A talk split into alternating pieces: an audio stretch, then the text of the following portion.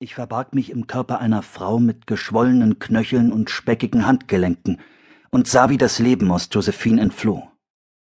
Ihre Lippen waren blau, ihre Haut fahl, die Blutlache unter ihr wuchs mit der Unaufhaltsamkeit eines Ölteppichs.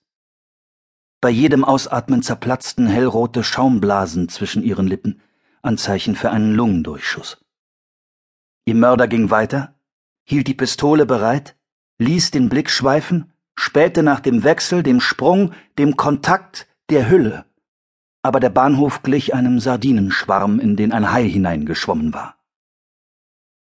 Ich flüchtete im Sog der anderen, stolperte in meinen unpraktischen Schuhen, verlor das Gleichgewicht, fiel hin. Meine Hand stieß gegen das Bein eines bärtigen Mannes mit brauner Hose, grauem Haar, der möglicherweise an einem anderen Ort verwöhnte Enkelkinder auf seinen Knien reiten ließ. Jetzt aber war er in heller Panik und gebrauchte, obwohl in seinem bisherigen Leben bestimmt niemals gewalttätig gewesen, Ellenbogen und Fäuste, um sich in dem Gedränge zu behaupten. In Situationen wie dieser darf man nicht wählerisch sein. Und er erschien mir akzeptabel.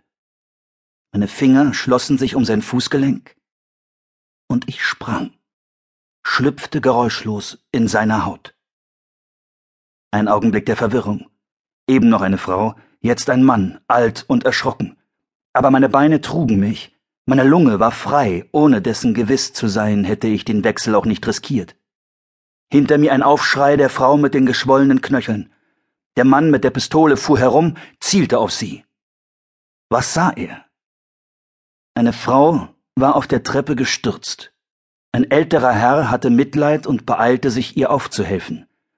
Ich trug die weiße Kappe der Hatsch, Zweifellos war ich ein braver Familienvater, und in meinen Augen wohnte eine Herzensgüte, die stärker war als die Angst vor dem Tod.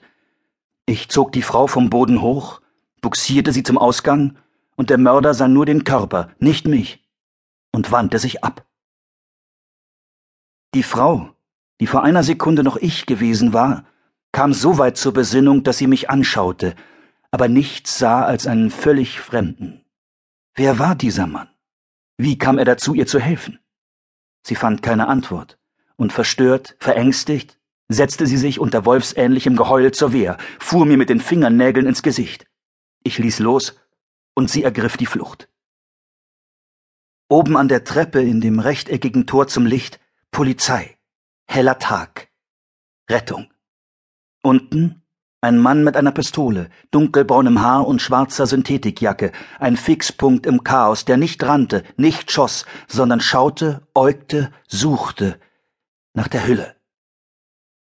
Auf den Stufen das lautlose Verrinnen von Josephines Blut. Wenn sie atmete, knisterte es in ihrer Kehle wie Brausepulver. Ein leises Geräusch, kaum hörbar in dem Tumult. Mein Körper wollte sich in Sicherheit bringen. Die dünnen Wände meines alten Herzens pumpten fahrig gegen meine knochige Brust. Josephines Blick traf diese Augen. Aber sie erkannte mich nicht darin. Ich machte kehrt, ging zu ihr zurück, kniete mich neben sie, drückte ihre Hand auf die Wunde bei ihrem Herzen und flüsterte Hab keine Angst. Alles wird gut. Ein Zug fuhr ein. Niemand hatte die Strecke gesperrt. Der erste Schuss war vor nicht einmal einer halben Minute abgefeuert worden, und bis jemand der Leitstelle Meldung machte, bis man dort die Situation erfasste und entsprechende Maßnahmen einleitete, verging wohl einiges an Zeit. Du wirst wieder gesund, log ich sie mit zarter Stimme an. Ich liebe dich.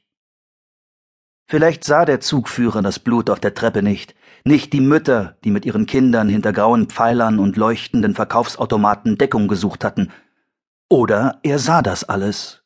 Doch war er gleich dem Igel vor einem nahenden Dreißigtonner dermaßen überfordert von dem Geschehen, dass er keinen klaren Gedanken fassen konnte und folglich, der Macht der Gewohnheit gehorchend, abbremste.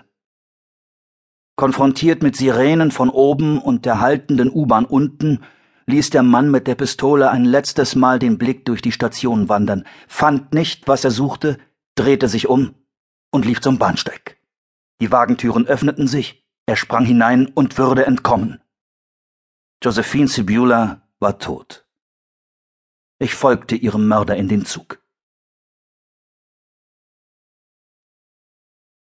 Dreieinhalb Monate vor ihrem Tod sagte Josephine Sibula zu dem Fremden, dessen Hand